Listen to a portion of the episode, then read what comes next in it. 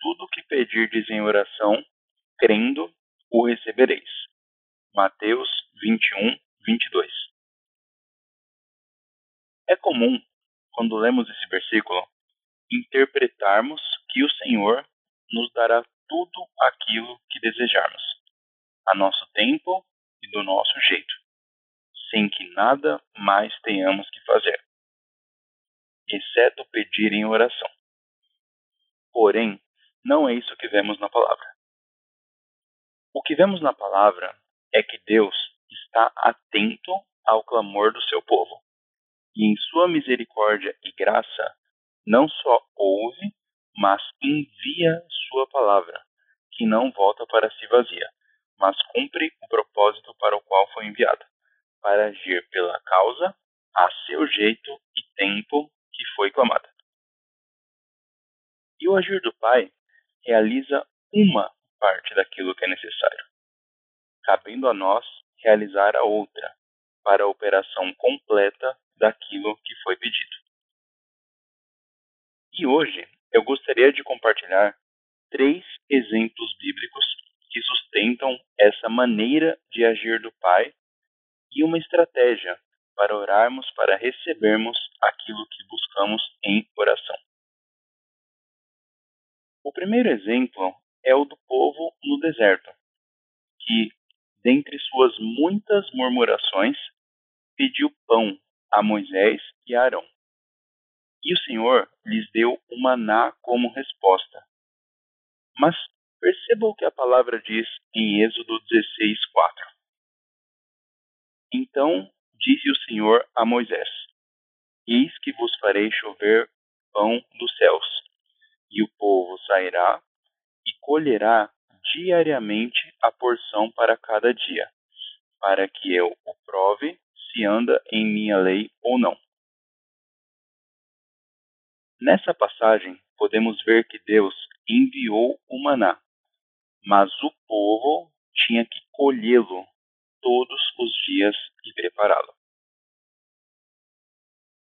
O segundo exemplo é o da viúva que clamou a Eliseu por ajuda, pois precisava de recursos financeiros para impedir que seus dois filhos fossem levados como servos. E Eliseu a disse em 2 Reis 4:3. Então disse ele: Vai, pede emprestadas de todos os teus vizinhos vasilhas vazias, não poucas. E no versículo 6 e 7 diz: E sucedeu que, cheias que foram as vasilhas, disse a seu filho: Traze-me ainda uma vasilha. Porém, ele lhe disse: Não há mais vasilha alguma. Então o azeite parou. Então veio ela e o fez saber ao homem de Deus. E disse ele: Vai, vende o azeite e paga a tua dívida, tu e teus servos vivei do resto. Nessa passagem, vemos que a viúva não só teve que pedir emprestar as vasilhas de todos os teus vizinhos, mas também vender depois que foi cheio nelas o azeite.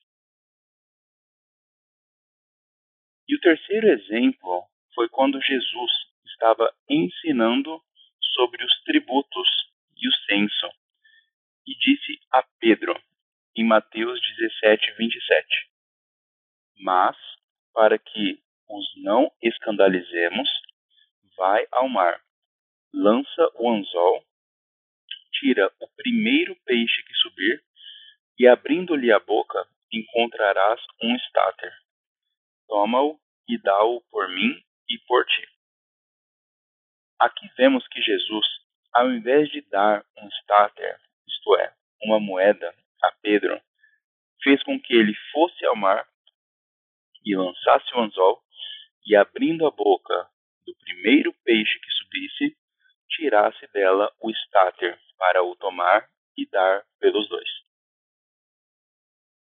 O Deus a quem servimos realiza por nós, mas do seu jeito, cabendo a cada um de nós estar atento para cumprir nossa parte e buscar e entender o que devemos orar.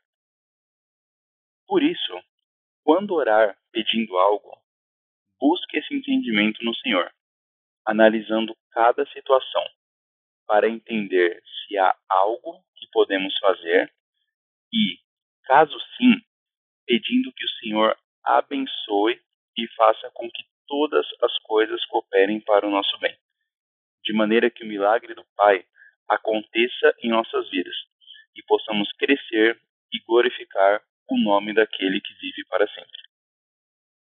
Lembre-se, Deus realiza milagres, faz maravilhas e ouve a nossa oração.